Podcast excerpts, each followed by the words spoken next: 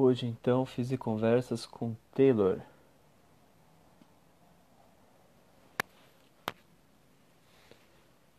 Sobre anãs brancas variáveis.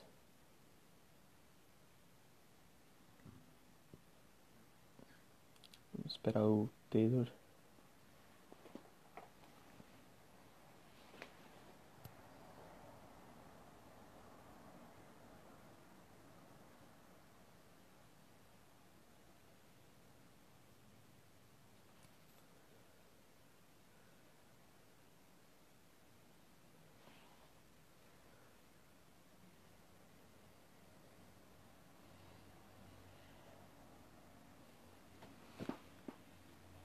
E aí, hoje então vai ser a Fiz Conversa com o Taylor sobre anãs, anãs brancas variáveis. Vou esperar o Taylor entrar. Aí a gente vai falar que é sobre a pesquisa dele.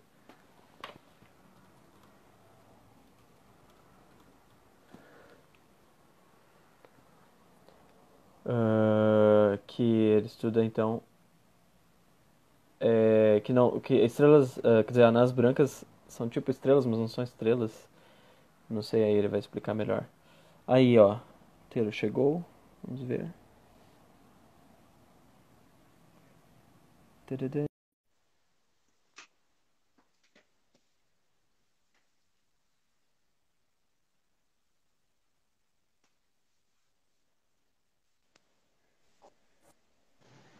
Aê!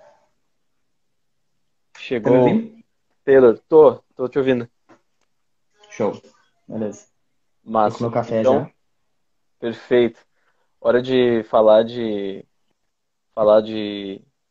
Do céu, de astrofísica, de astronomia. Tipo, então hoje a conversa é. vai ser com o Taylor Klippel, que faz mestrado em astrofísica na URGS, né? Estuda uh, as anãs brancas. Anãs brancas variáveis, especificamente. Além de ser anã branca, tem que ser variável e tem que ser ah. com uma determinada composição na atmosfera.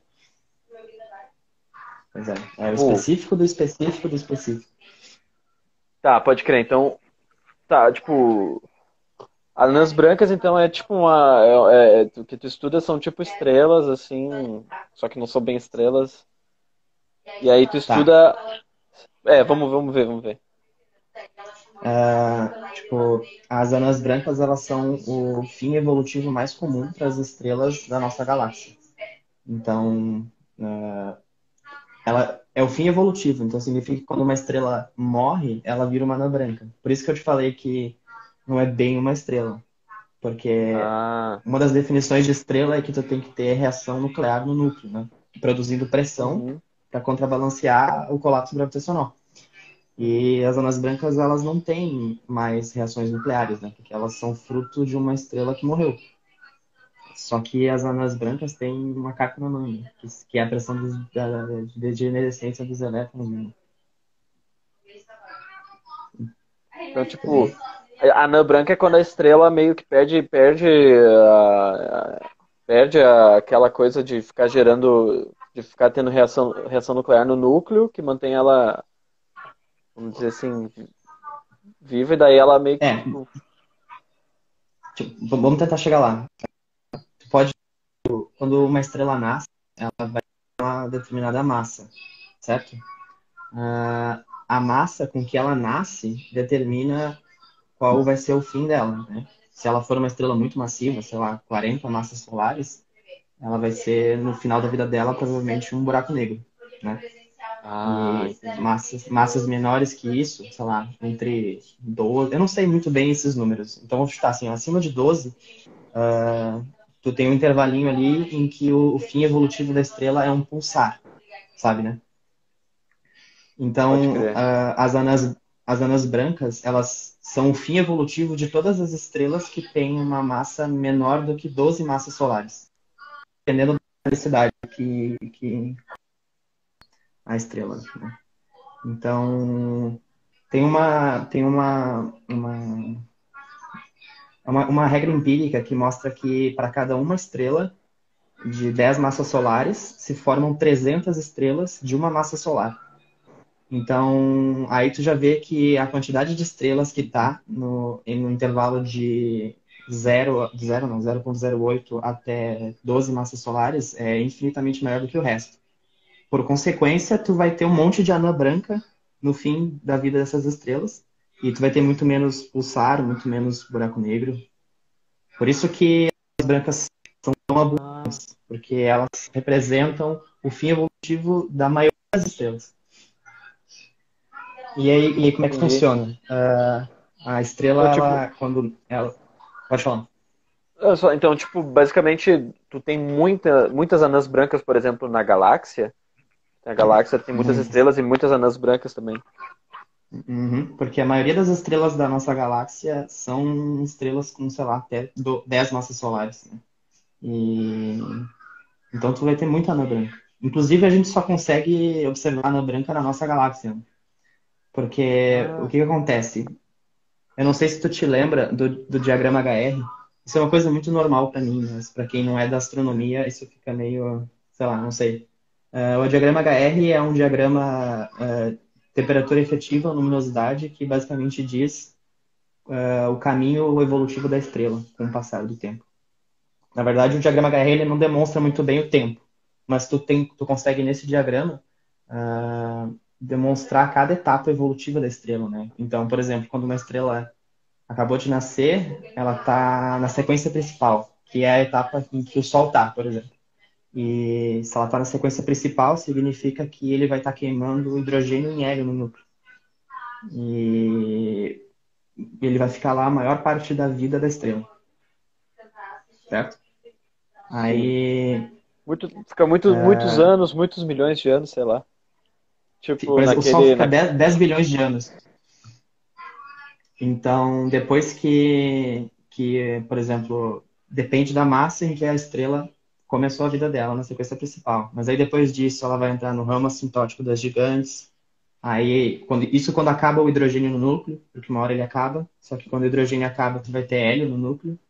E aí, só que a estrela não tem temperatura suficiente para para fundir o hélio. Então, começa um monte de processo físico e a estrela ela acende ao ramo assintótico de gigantes.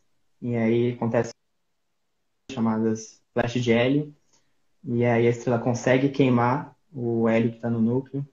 E assim vai indo, tá? Então, tipo, dependendo da massa da estrela, ela consegue queimar até o ferro, né? Que é o, que é o elemento que ainda dá energia para a estrela. Né? Todos os elementos. Ela vai queimando ferro, elementos eles... cada vez mais pesados.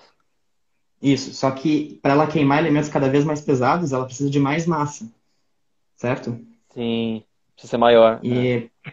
Exatamente. Aí as anãs brancas, né, que são estrelas que têm massa até 12 massas solares, elas conseguem queimar no máximo até o carbono e oxigênio.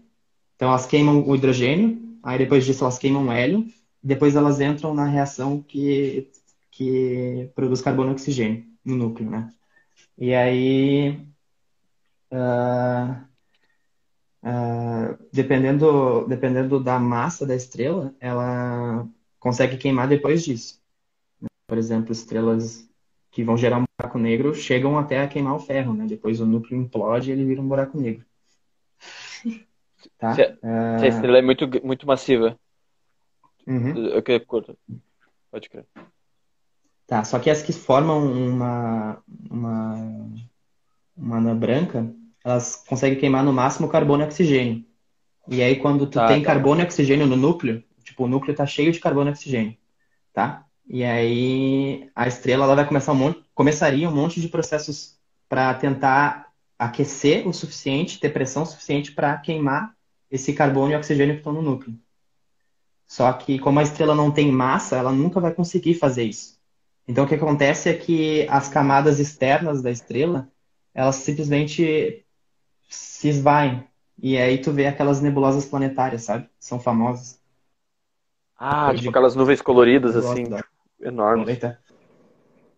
Isso, umas nuvens. Porque é nebulosa planetária, porque na época que observaram, achavam-se que eram planetas. Eu não lembro direito a história. Mas não tem nada a ver com planeta, né? É uma estrela, na real.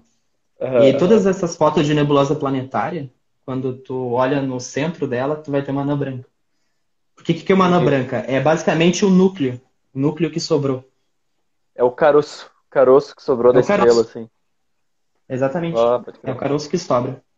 E por causa que ela é só o núcleo, ela é uma, ela tem uma estrutura super simples, né? Que a gente costuma falar que é uma estrutura de cebola, porque ela tem um núcleo de carbono e oxigênio, né? Que lá atrás a estrela não conseguiu queimar.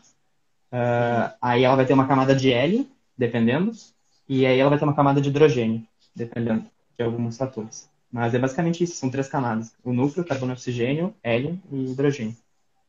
E aí imagina uma é coisa super simples, né? densa. Né? Ou, é, é não, denso assim... bastante, muito denso. É muito denso. Né? Tem, tem, tem, tem aquela famosa. Aí, tipo, depois que, que, se formou uma anã branca, né? Aí a anã branca, por exemplo, uh, eu não lembro bem dos números, mas uma estrela de uma massa solar forma uma anã branca de ponto 0,5 massas solares. Tem essa, essa relação aí. E aí, e aí tu pode se perguntar, bom, mas por que, que são estrelas de até 12 massas solares que formam uma anã branca, né? E se for uh, mais que isso que acontece, né? Uh, tem aquele chamado limite de massas de Chandrasekhar. Né? Uhum. Te lembra disso? Eu lembro que eu já, eu já vi isso, é. Mas eu não lembro bem o que, que é, assim. Eu lembro que é que quando, quando tu tá, no, tu, tu tá no, na Ana Branca, tu troca os regimes, né? E aí vira tudo, tudo vira mecânica quântica. E aí tu vai ter a pressão da degenerescência e se tu fizer umas continhas, tu chega numa relação que se a massa for maior do que um determinado valor, aquilo não suporta. Então, uhum. a Ana Branca ela tem uma massa máxima, que é, eu não sei o valor, 1.3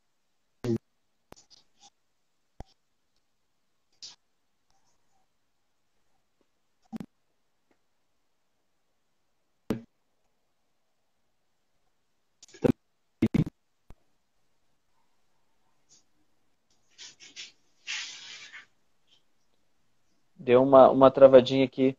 Mas então, tipo. Uh, então as anãs brancas elas têm uma.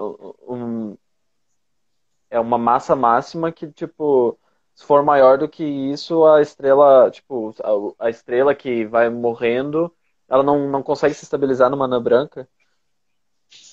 É basicamente isso, assim, para simplificar.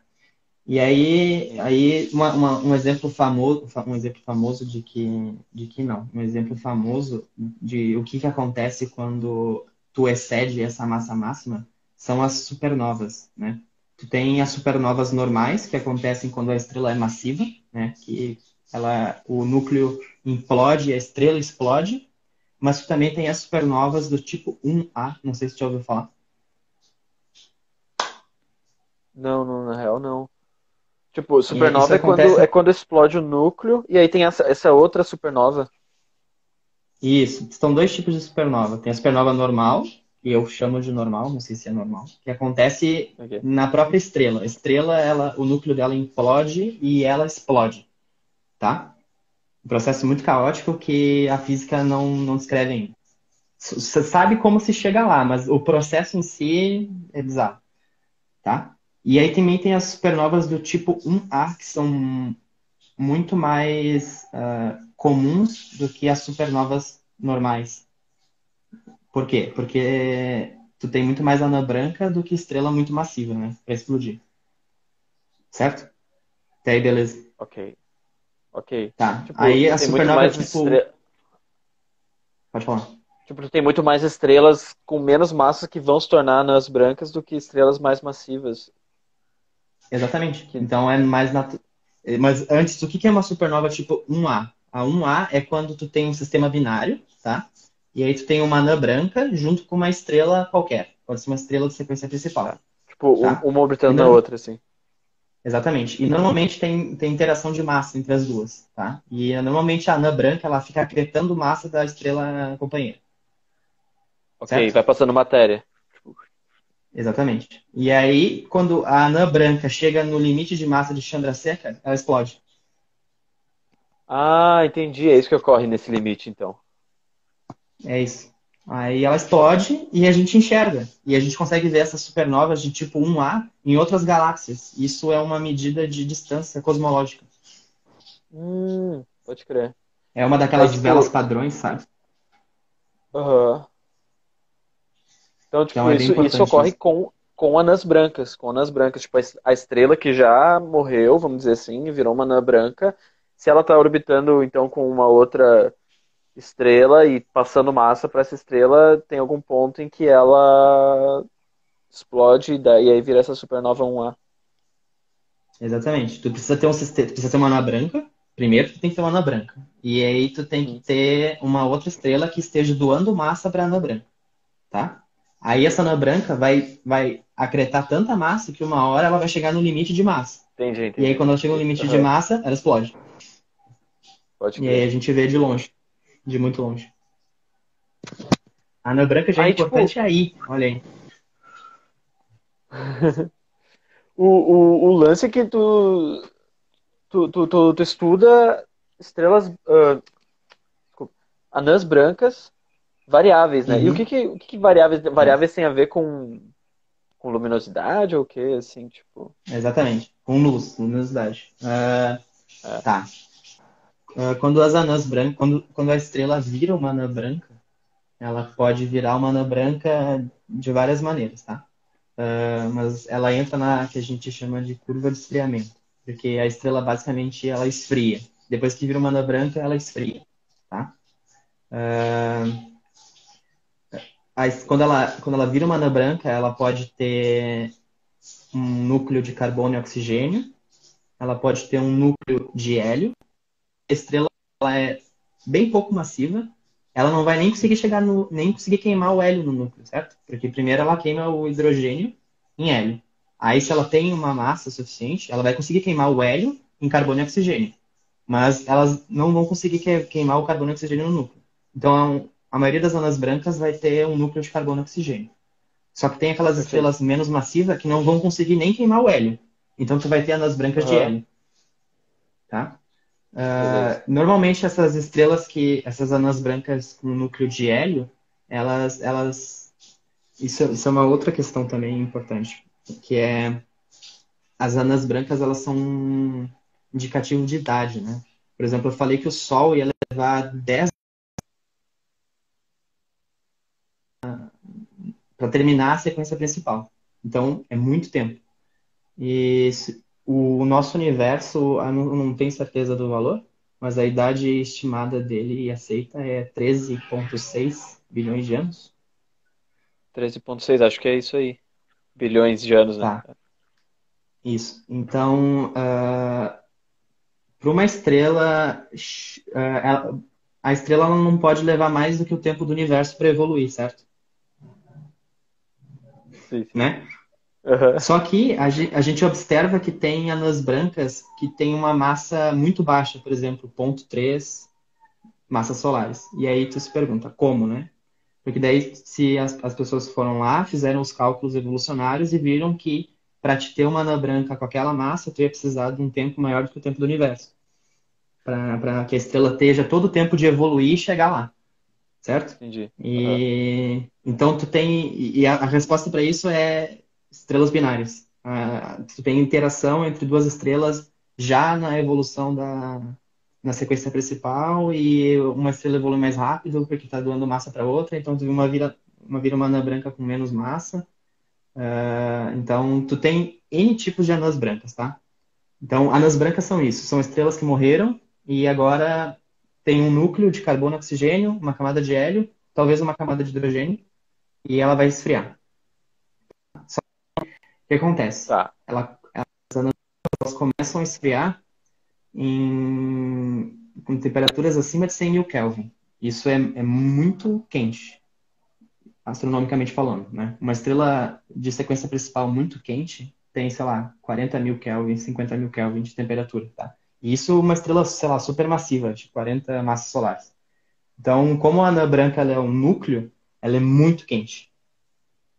E aí ela chega na, na sequência, na, na, curva de esfriamento, depois que as camadas se esvaíram, né? E tem aquelas uh, as nebulosas planetárias, uma hora aquela, aquela coisa bonita, aquela poeira bonita some e tu fica só com o núcleo.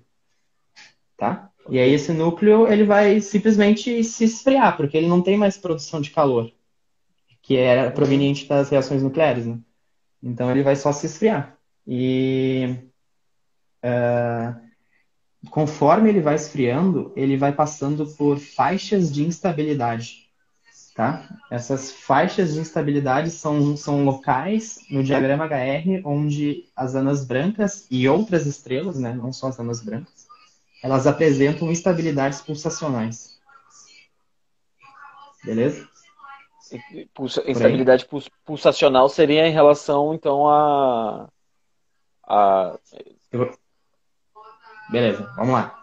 Aí, assim, quando, quando a estrela começa a esfriar, uma coisa importante. Qual é a composição da camada externa? É hidrogênio ou é hélio? Tá? Se for hidrogênio, quando a estrela chegar em 13 mil Kelvin, ela vai começar a pulsar. Por quê? Porque nessa temperatura tu tem a ionização parcial do hidrogênio na base da camada externa da estrela, e essa ionização parcial do hidrogênio cria uma opacidade, e essa opacidade segura a energia e a estrela começa a oscilar. E o que é essa oscilação? É, ela brilha de um lado, brilha de outro, brilha de um lado, brilha de outro, ou dependendo, por exemplo, por exemplo não. Uh, essas pulsações elas são modeladas usando os harmônicos esféricos lá da mecânica quântica. Tá, pode crer. Então As tu tem. Funções tu matemáticas tem... Exatamente. Então tu tem L igual a 1, aí se o L igual a 1, tu tem N igual a menos 1, N igual a 0, N igual a 1. E aí cada, cada um desses valores é uma maneira diferente que a estrela tem de pulsar. Ela pode pulsar equatorialmente, né? Tipo, ela fica mais brilhante é, na parte superior e mais fria na parte de mais menos brilhante na parte de baixo. E ou pode ser ao contrário, ela brilha mais num lado menos no outro, e ela fica fazendo assim, ou pode ser dividido em vários setores, e aí tu tem um monte de outros efeitos, porque tu tem cancelamento geométrico, porque tu não consegue enxergar direito. Então, quando a estrela chega, a, a anã branca, que tem um, uma atmosfera de hidrogênio, chega em 13 mil Kelvin, ela começa a pulsar. E eu digo, ela começa a pulsar porque até hoje, essa faixa de instabilidade, que vai de 13 mil Kelvin até 10 mil Kelvin, dependendo da massa, depende da, da, massa da estrela, esses valores de temperatura. Essa faixa de estabilidade é pura. Ah, então, todas as estrelas anãs brancas que se observam naquela faixa de, de temperatura, elas pulsam, elas são variáveis. E se elas não são variáveis, é porque a, a, a, o, a composição da atmosfera delas não é de hidrogênio. Pode crer. Então, na verdade, quando eu tô. Assim, se tu vai, se tu tá no céu observando uma uma uma anã branca e aí ela tá pulsando de uma forma ou outra, tu, tu, tu, tu já se liga uh, qual é a composição da, da estrela e mais ou menos qual é, há quanto tempo que ela virou uma anã branca. Tá. Tu nunca vai conseguir Seria observar esse, uma esse, anã branca no céu. Tu precisa de um telescópio para observar ela porque a magnitude delas é bem baixa, tá? Por isso que a gente só consegue ver anãs brancas dentro da nossa galáxia. Porque não tem como tu hum. resolver uma anã branca em outra galáxia. É muito longe e elas são muito pequenas. Uhum. Beleza? Tá. Aí, assim, se a estrela tiver outra composição, tem outras faixas de instabilidades uh, ao decorrer da curva de esfriamento, né? Por exemplo, se ela não tiver uma camada de hidrogênio, então ela vai ter uma camada de hélio, que estava abaixo. E essa camada de hélio tem uma faixa de instabilidade que eu não tenho certeza do valor, que vai acho que de 30 mil a 20 mil Kelvin ali. E aí essas, essas estrelas que têm a, a, a, um, que tem a atmosfera de hélio vão pulsar nessa faixa de temperatura. E tem as estrelas que pulsam, que são mais quentes, que pulsam também, que não são muito a minha área, mas também são anãs brancas, tem um monte de faixa de instabilidade, tá? Mas as que têm o, a atmosfera de hidrogênio são, é a única que é pura. E que é a, a minha especialidade, né? Eu trabalhei desde o meu primeiro, segundo ano de graduação até hoje é com que eu trabalho, né? E essas estrelas, elas têm um nome especial que são as ZZ7. Ou DAVs. Como é que é o, Como é que é o nome? É ZZ7, é o nome popular, ou DAVs. Tá, pode crer. DAVs É, é, é, esse tipo, é o- É o nome de DAVs é tipo brancas do- com- dwarf. com, com camada externa de hidrogênio e que pulsam. Porque tu não, tu não vai te lembrar disso, mas tem toda aquela, aquela designa- designação espectroscópica para as estrelas, sabe? Não sei se tu te lembra. Tem O, B, A, M, sabe?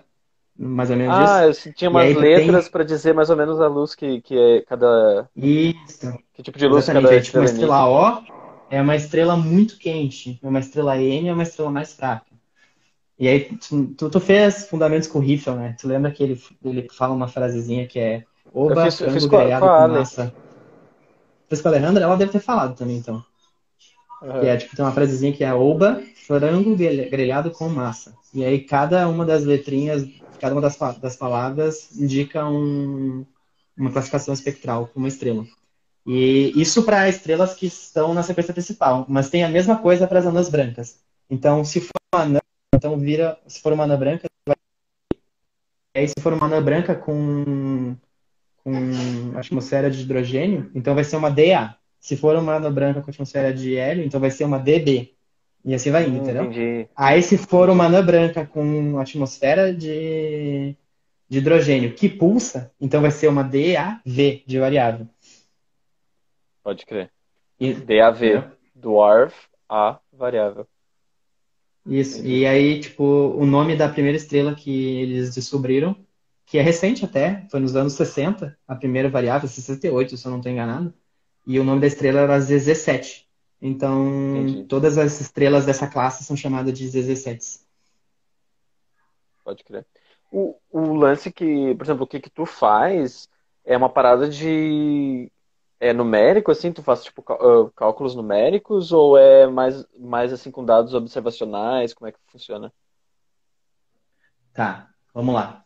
Ah, quando, quando essas estrelas, as anãs brancas, elas apresentam a, a- as variabilidades fotométricas, né, que a gente consegue medir as pulsações, a gente tem como descobrir como que a estrela é por dentro, né? Como que a gente faz isso? Da mesma maneira que a gente faz na Terra, né? Ah, a gente usa os, a sismologia para medir a composição química do núcleo da Terra, por exemplo. Né? E se tu te lembrar de física 2, se um- uma onda, para ela se propagar, vai depender da densidade corda, um monte de coisa, certo? Então, se eu estou medindo um período numa estrela, eu tô, eu posso com aquele período determinar qual é toda a estrutura interna da estrela. E o nome da, da, da, da área da astronomia que faz isso é a asterosismologia, que é a minha área. né? Eu uso ah, os períodos de pulsação dessas anãs brancas para estudar o interior delas. Porque, e essa é a única maneira que tu tem de estudar o interior das anãs das estrelas em geral, né? Não tem como, porque a única coisa que tu recebe de uma estrela é a luz, o fóton que vem da atmosfera. né? Então tu nunca sabe o que está acontecendo lá dentro da estrela. Tu, tu tem uma noção, dependendo de vários fatores, né? Porque a, a teoria de evolução estelar, ela, apesar de ter várias falhas, ela é bem desenvolvida, né? Então, só que tu saber com, com detalhes o que acontece dentro da estrela, a única maneira disso acontecer é se tu tiver, se a estrela estiver apresentando pulsações, certo? Aí, o que que eu faço? né? Eu, eu, quando comecei a trabalhar, eu comecei a trabalhar com um código de evolução estelar. E o que que esse código faz? Ele calcula desde o começo que a estrela nasce, né, na sequência principal, até a curva de esfriamento dela virar uma anã branca, até uh, basicamente uns 2 mil Kelvin ali, que é aonde a gente já não detecta mais uh, anã branca, tá? Até 2 mil, acho que é até mais que isso, 4 mil Kelvin, 3 mil Kelvin, você não detecta anã branca porque é muito fria. Então, o que, que eu faço? Eu calculo modelos de com esse código de anãs brancas. E aí, quando chega na, na, na faixa de instabilidade das anãs brancas, eu calculo todos os modos normais que, eu, que aquele modelo que eu calculei poderia ter. Ficou claro isso? Tá, tipo assim, tu, não sei se eu entendi muito bem, mas assim, é, tu tem um modelo para como modelo para como funciona a, a, a, por exemplo, a, varia, a, luminosidade de uma variação de luminosidade de uma anã branca dada uma certa estrutura interna. Tá, eu vou tentar ser, ser um pouco mais claro. Uh, toda a teoria de pulsações foi desenvolvida nos anos 80 por uns japoneses lá, tá? Então ela é bem é bem desenvolvida matematicamente. Tá? Eles usaram os harmônicos esféricos. A matemática é super complexa. Até hoje eu não consigo entender as coisas direito. E uhum. então tu consegue, se tu, se tu pegar uma composição química, por exemplo, e jogar nas equações, as equações vão te retornar todos os modos normais que aquela composição química poderia ter. Beleza?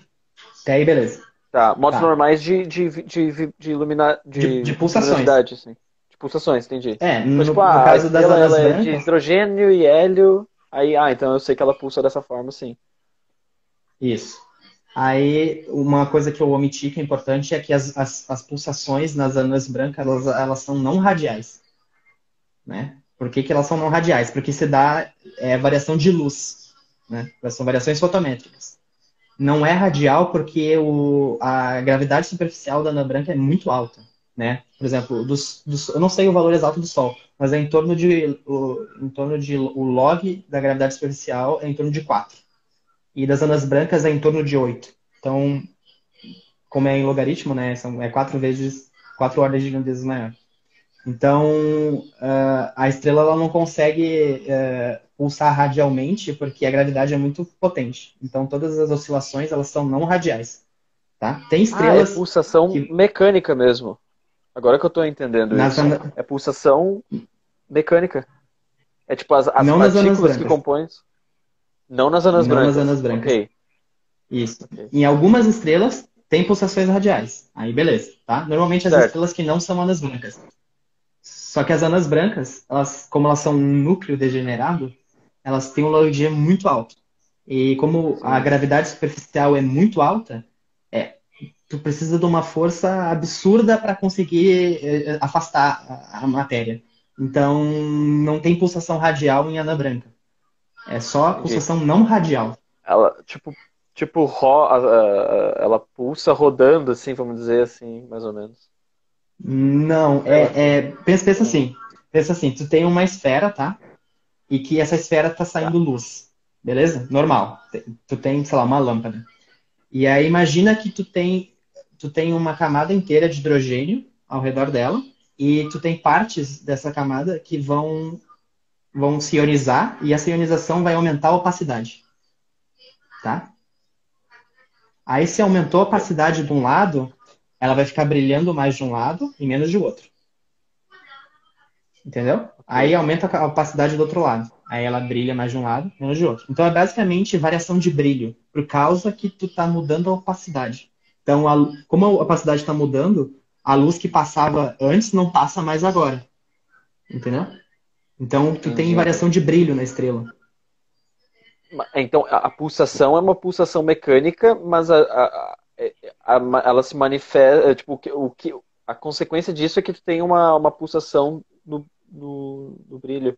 Ou não é uma pulsação mecânica? É uma pulsação. O nome, o nome correto são modos de gravidade, tá? É basicamente assim, pensa. Isso, na verdade, resolve o problema. As ondas do mar, tá? Elas são pulsações. Ah. Só que não carrega matéria, certo? Se tu bota uma ah. pedrinha e faz onda, ela vai oscilar, mas a pedrinha vai ficar parada, a matéria não se move. Então, nas ondas brancas é assim, os modos de gravidade são como as ondas no mar. A matéria não, não se move, mas tu vai ter variações de luz. Entendi, entendi. Entendeu? Ficou mais claro? Agora, Beleza. Agora. O que a gente estava falando antes, né? A gente chegou nisso. Bom, uh... Bom, aí tu vai ter variação de brilho na estrela e. Ah, e aí o, o modelo, né? Como é que funciona? Ah, tu tem um modelo, então, que vai tá. te dizer como é que vão ser essas pulsações. Isso, tá, beleza. Aí, que eu falei que a teoria é bem desenvolvida, né, de oscilações não radiais, e aí eu te falei que se tu coloca determinada composição química nas equações, ela vai te jogar todos os modos normais, que são uh, os possíveis períodos, né, ou frequências de oscilação que aquela, aquele conjunto de, de condições de contorno que eu dei na equação conseguem reproduzir. Beleza? Até aí, beleza. Aí o que acontece? Tem N fatores que podem mudar a composição química do mana branca. Por exemplo, uh, durante a evolução dela, ela experimentou mais pulsos térmicos do que o pulso térmico é uma etapa de evolutiva da estrela. Então, essa estrela que, que experimentou mais pulsos térmicos, ela vai ter uma camada de hidrogênio mais fina. Aí, se a camada de hidrogênio é mais fina, então as ondas de gravidade têm menos espaço para se propagar. E como elas têm menos espaço para se propagar, os períodos que são que podem é, caber dentro daquele espaço são diferentes daquela estrela que teve menos pulsos térmicos e tem uma camada mais espessa, certo? Uhum. Então, para te poder estudar essas estrelas anãs brancas, porque elas estão te dando informação, tu precisa de modelos que sejam representativos desses objetos. Tu precisa de modelos, vários modelos, que expliquem e que possam uh, reproduzir os períodos que a gente observa. Então, o que, que acontece? Uh, a gente tem uma grade de modelos que a Alejandra fez no doutorado dela e eu estou fazendo um monte, na verdade eu já terminei, agora no mestrado. E essas, essas, essa grade de modelos, ela varia em temperatura, tá? O primeiro parâmetro que varia, temperatura. A cada 30 Kelvin eu tenho um modelo um modelo completo. O que o código de evolução faz, né? Tu tem as equações de evolução estelar, tu vai jogando as informações lá dentro e vai avançando no tempo. E as equações vão te dizer o que acontece. Então, o código de evolução estelar é basicamente Sim. isso. Eu, claro, eu estou falando num mundo ideal aqui, né? Porque dá problema pra caramba.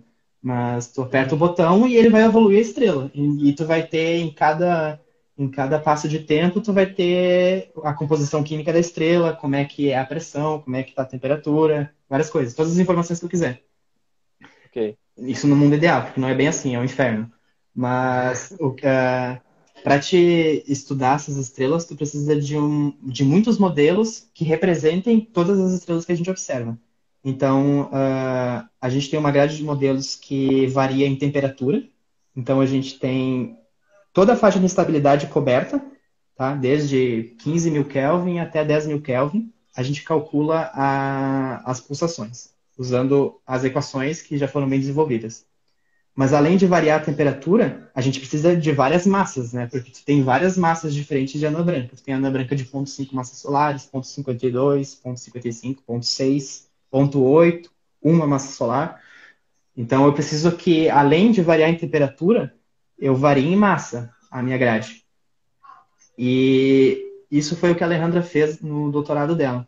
E só que tem muita, como eu estava falando antes, tem muita incerteza no, no, no que, que acontece na parte anterior à anã branca, principalmente no, nos processos que vão interferir na espessura da camada de hidrogênio que sobra. E como tem muita incerteza, e, e esse parâmetro modifica muitos períodos, a gente precisava de modelos com diferentes camadas de hidrogênio. E foi isso que eu comecei a fazer lá no, no meu segundo ano de graduação até agora. Então, para cada modelo que tem uma determinada massa e uma determinada temperatura, eu fui lá e calculei todas as, as pulsações daquele modelo com 20 espessuras diferentes de, de camada de hidrogênio, né? variando de 0.1 em log. Então, na verdade, eu, eu tenho uma, uma imagem aqui que dá para ter uma noção. Não sei se dar para ver. Ah. Ó, essa é a grade de modelos, ó. Ah, pode crer. No eixo X é, um, é, um é, a massa da anã branca. É, é, um gráfico só para representar os modelos, tá? No eixo tá. X aqui é a massa da anã branca. E no eixo Y é a camada de hidrogênio. O logaritmo da camada de hidrogênio. Tá? Tá. Cada o, pontinho seria o quão espessa nesse... é a camada? Isso, exatamente. O quão espessa. Sendo que as que estão aqui embaixo, as que estão aqui embaixo, elas têm a camada de hidrogênio bastante espessas. E as que estão aqui em cima têm a camada de hidrogênio bem fininha. Tá? Beleza. Então, olha só. Uhum. para essa massa aqui, olha quantas camadas de hidrogênio eu tenho.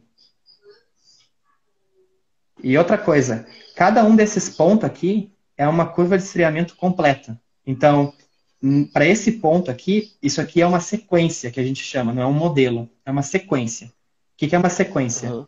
É, são, sei lá, 5 mil modelos que começam em 100 mil Kelvin e esfriam até 2 mil Kelvin. Então, Entendi. aqui, só aqui eu tenho 5 mil modelos. Aí aqui eu tenho mais 5 mil modelos. E aqui eu tenho mais 5 mil modelos. Entendeu? Entendi. E o meu trabalho tipo, foi. Por modelos, esses... por modelos é tipo é formas diferentes de tu calcular a, a evolução, assim. Isso. Cada, cada, cada Modelos. Modelo, modelo eu chamo um modelo, ele tem uma temperatura efetiva determinada, ele tem uma massa e ele tem uma espessura de, de, da camada de hidrogênio, tá? Uma sequência sim, tem uma massa, tem uma espessura de camada de hidrogênio, mas tem toda a temperatura da, todas as temperaturas que uma ana branca assume durante a evolução dela. Tá. Então tem essas duas coisas. Tem modelos que são uma coisa só, uma, o modelo é como se fosse uma foto de um determinado momento. E uma sequência é toda a vida da estrela. Cada um daqueles pontinhos ali é uma sequência, que tem vários modelos dentro, várias fotos. Então, no meu trabalho, eu comecei a calcular vários desses modelos, várias dessas sequências, com diferentes espessuras da camada de hidrogênio, que eu, porque eu queria que a minha grade de modelos ficasse mais representativas, certo? Porque o que acontece? O que a gente faz? Essa parte não sou eu que faço. A Alejandra faz, por exemplo. Ela, ela envia um pedido de observação para um, por exemplo, para o Gemini, e aí eles dão duas noites para ela. Ela escolhe os alvos e observa, sei lá, três anas brancas. E aí ela vai detectar períodos, certo? Okay. Vai, vai olhar no céu e vai medir, vai medir os, os períodos de pulsação de estrelas, de anas brancas que estão lá. Isso, é, eles fazem fotometria, né? Então, no final, eles vão ter curvas de luz, né? Que é variação de fótons por tempo, certo? E aí vai ver lá que vai ter uma senoide. Sempre tem uma senoide, quando é uma, uma estrela variável. Sempre dá para afetar uma senoide. Uh, e aí, tu faz a transformada de Fourier disso e tu encontra os períodos de pulsação, as frequências. E aí, o que, eu faço? Eu pego esses períodos que foram observados e vou pegar esses períodos e vou bater com cada um dos meus modelos. Entendeu? Vai comparar com os, com os, com os, com as tuas, com os teus modelos, com as tuas. É. Exatamente. Por exemplo, tu vai lá observar uma anã branca variável e ela vai apresentar três períodos. Sei lá, vamos chutar, 120 segundos, 190 segundos e 210 segundos. Tá? Beleza. Essa anã branca que eu tá. observei, tá ela tem esses períodos. Aí agora eu vou pegar esses períodos e vou ver qual que é, qual dos meus modelos também tem esses períodos. Entendeu? Uhum. Eu vou estar tá fazendo um match da, das coisas. Uhum. E aí, uma vez que eu encontrei um modelo que tem exatamente aqueles períodos, né? Eu tenho toda a informação da estrela, porque eu tenho, porque eu calculei toda a evolução dela. Então, além de saber toda, toda a curva de esfriamento dela, desde que ela virou uma anã branca, eu tenho toda a informação da estrela que gerou a anã branca, das etapas anteriores. Porque a gente calcula os modelos desde o zero, desde que a estrela nasce. Entendeu? E, tipo, isso é muito importante. Isso, isso é construir uma grade de modelos representativa. Porque a anã branca, ela tem é, encriptada no, no, nas, nas camadas interiores dela várias informações que vieram da estrela progenitora.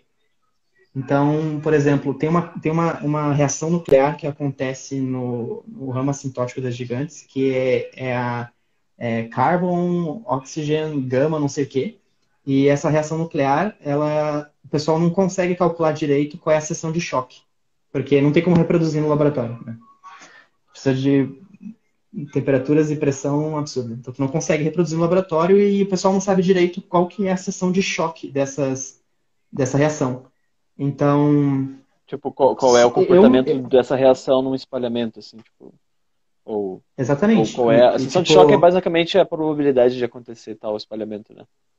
Isso. Não sabe se é mais alto ou se é mais baixo. E aí, tem muitos estudos, inclusive tem um colega do meu grupo que, que trabalha com isso, que, tipo, se tu modifica a seção de choque dessa reação nuclear, tu muda muita coisa na anã branca, tá?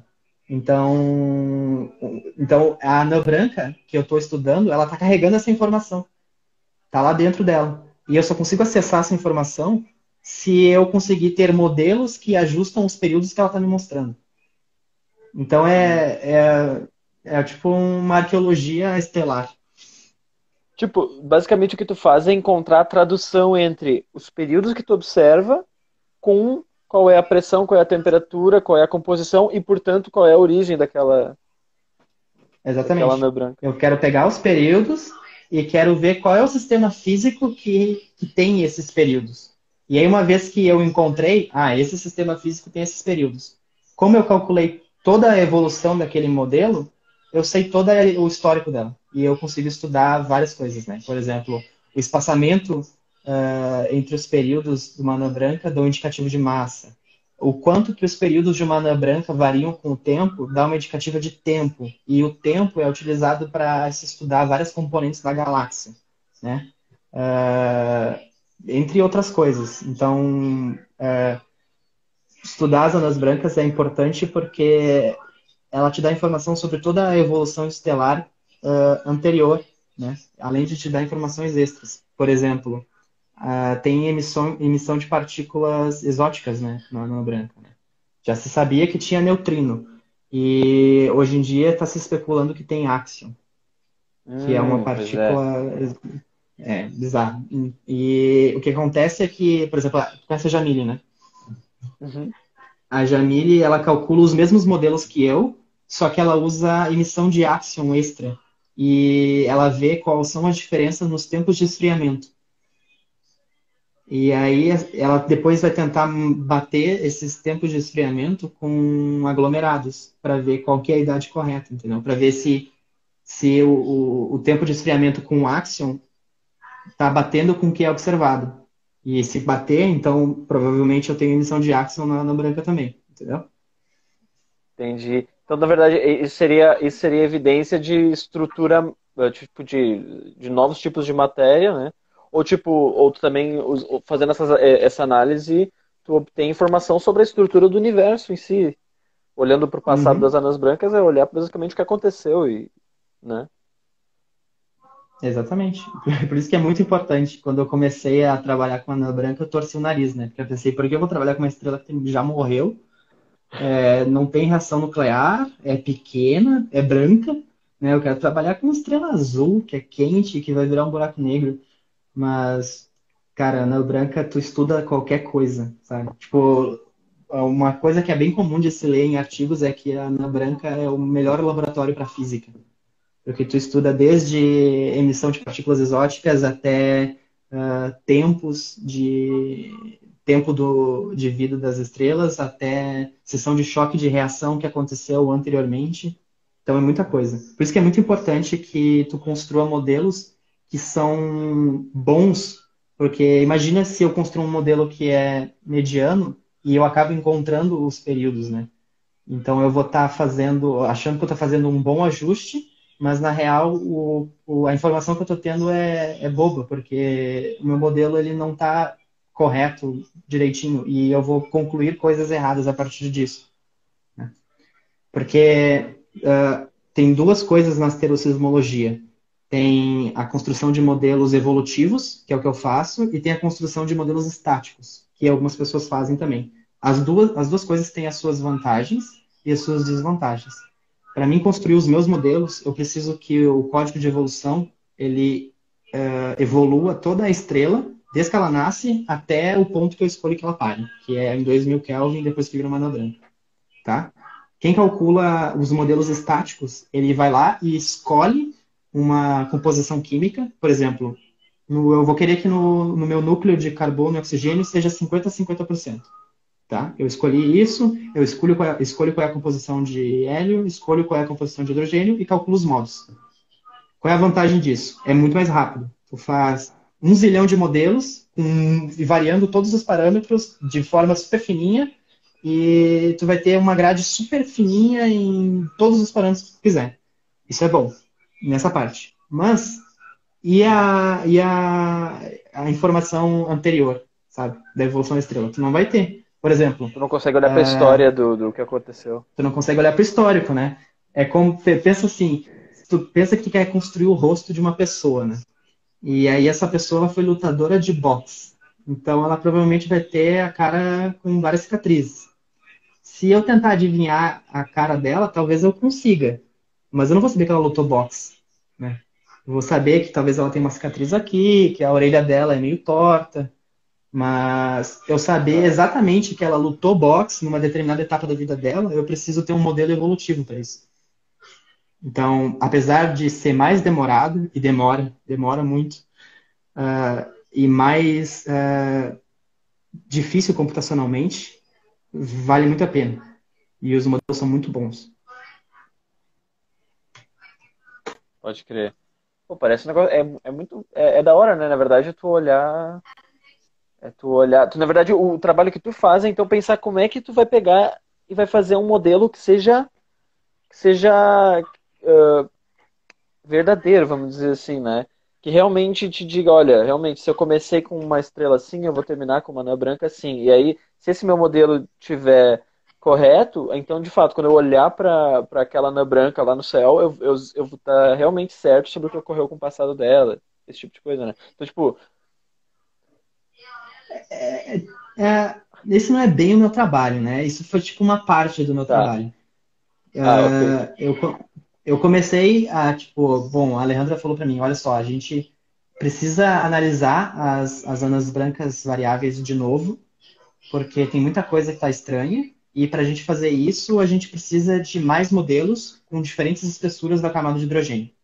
Então, tu vai calcular esses modelos. E é isso que eu fiz até, até maio. E todo passado, os últimos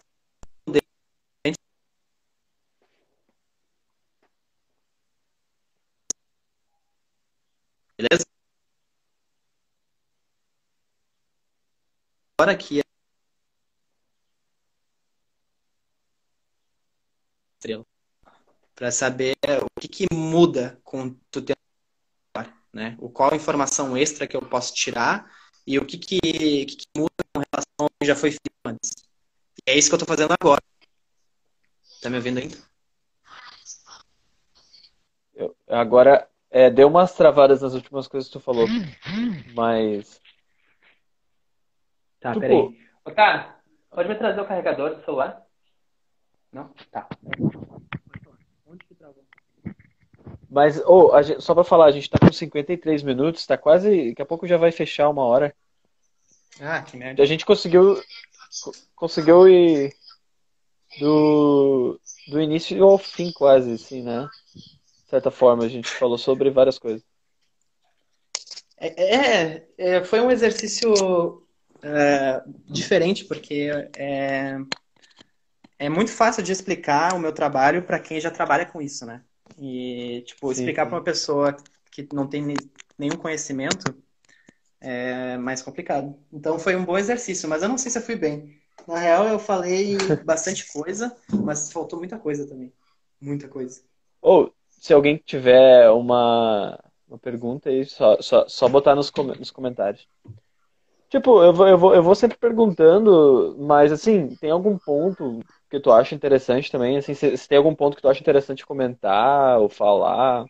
Porque, o interessante é que tu, a tua pesquisa foi é uma parada já que tu já vai vem desenvolvendo há muito tempo, né? Que a gente falou desde o teu segundo ano de graduação, né? Ou seja,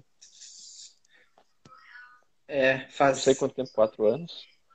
Uns quatro anos, sim, não sei, quatro, cinco anos por aí. Eu tô com um ano e meio de mestrado. Então, é, faz muito tempo. E, e, a resposta do porquê tanto tempo é o que eu te expliquei antes, né? Os modelos evolucionários, eles demoram muito para ser calculados, dá muito problema, muito problema, muito frustrante. Às vezes, uh, para calcular uma sequência, uma sequência, tu leva um mês. porque trava ou porque uh, o código está com algum problema, porque sim, porque mudou o compilador. O compilador mudou e aí o código agora dá problema. E aí, Qual, qual a linguagem que tem, tu. lá. Então, o código ele foi escrito por um pessoal na Argentina e ele foi escrito no começo dos anos 2000. Então é Fortran 77. Uau, pode crer. E aí, assim, é um código Fortran. de, sei lá, umas 50 mil linhas, escrito por físicos. Então, é totalmente desorganizado. É, quando tem um problema e a gente tem que sentar para tentar entender o que foi aquele problema, nossa, sério, Demora é, dias. tipo, nossa, dias. E, e às vezes tu não acha. Simplesmente tu não acha. Dá problema naquele negócio, sabe? Porque o código está mal É. escrito, porque ele não é bem organizado, porque a gente não consegue ah, entender direito o Fortran 77, porque a gente, lá, por exemplo, eu programo em Fortran 95. Aí tem algumas regrinhas que são diferentes, aí tem que estar procurando na internet. Só que Fortran não tem muita coisa, não é que nem Python, que tu escreve três palavras, bota Python e vai aparecer um problema no Stack Overflow. O Fortran, não, tu Sim. procura um problema e bota Fortran do lado, ninguém tem ninguém escreve nada sobre isso, entendeu? Então não tem documentação nenhuma, é muito difícil. Sim. Mas é uma parada que, é, como já está sendo construída há anos, não tem como tu simplesmente trocar, assim, né? É uma parada que realmente tem história de, de contribuição de várias pessoas e tal, né? O, o É, Cauê, Não, Cauê eu lançou uma pergunta aqui que talvez pode ser a, a, para fechar. Temos, a gente tem Beleza. três minutos e meio antes de terminar. Aí ele perguntou ali, o que tu acha mais difícil nesse trabalho? Como tu lidou toda a abstração ah, necessária para todo o entendimento? Cara, o que eu acho mais difícil no trabalho, eu acho que a parte mais difícil no trabalho é lidar com o código de evolução, porque foi muito difícil no começo e ainda é difícil hoje. Hoje eu sei me virar super bem. Eu praticamente faço tudo sozinho, não preciso muito da, da ajuda da Alejandra para fazer as coisas. Então eu acho que a parte mais difícil desse trabalho é tu lidar com o código. E como que eu lidei com a abstração necessária para todo entendimento? Sei lá, cara, tomando cerveja e café. Sei lá. É, é difícil. Ah, isso aí, pô, quatro isso. anos ou cinco anos é um negócio que tu vai, ah, tu vai dominando tanto o assunto, né? Tipo, eu vejo que tu, pra ti, assim, bom, Anas Brancas tem muito. Tu, tu, tu olha, tu pensa É, nisso e tu já cara. entende todo o, o contexto, né? Tanto tempo. É, tipo, o grupo do Kepler, no qual eu faço parte, ele sempre tem, desde, desde a graduação, tem reuniões todas as sextas e a gente dis- discute artigos e discute trabalho de outras pessoas. Então, a parte científica, assim, de escrever papers e ler papers, eu, eu tá desde sempre. Então, isso é muito natural para mim e, tipo, tá... Por exemplo, agora que eu tô escrevendo um artigo, eu achei que ia ser difícil pra caramba. E fluiu, cara, tipo, porque tava tudo lá, só eu não, não sabia, entendeu? Na hora de escrever ali, eu acabei acessando aquela informação que tava lá guardada há muito tempo e fluiu, Sim. porque o resultado de muito tempo lidando com esse, com esse trabalho. né? Sim. Pô, que massa. Ô, foi da hora. Curti todo esse tempo aí, ah, ah, entendendo melhor a, como, como, como as Anas Brancas te contam a história do, da, É, te, te quando falam tu pensar em Ana. Branca, pensa, pensa em fóssil, fóssil é, galáctico. Fóssil astronômico. É exatamente Fóssil galáctico. isso, é fóssil astronômico. E eu vou lá e faço arqueologia neles. Então, então acho que era isso aí. Espero ter, espero ter conseguido explicar um pouquinho. É, é, é muito complexo, eu me embanando às vezes para falar, porque a informação tá toda na cabeça, mas para botar para fora é difícil. E botar Ah, para fora de uma hora, forma mais massa. simples é mais difícil ainda. Beleza? Então valeu. Valeu, Taylor, e valeu todo Obrigado, mundo que Vini. assistiu, e é isso aí. Até mais. Valeu, Leonardo. Valeu todo mundo que participou. Valeu, Miguel. Valeu, valeu. Valeu.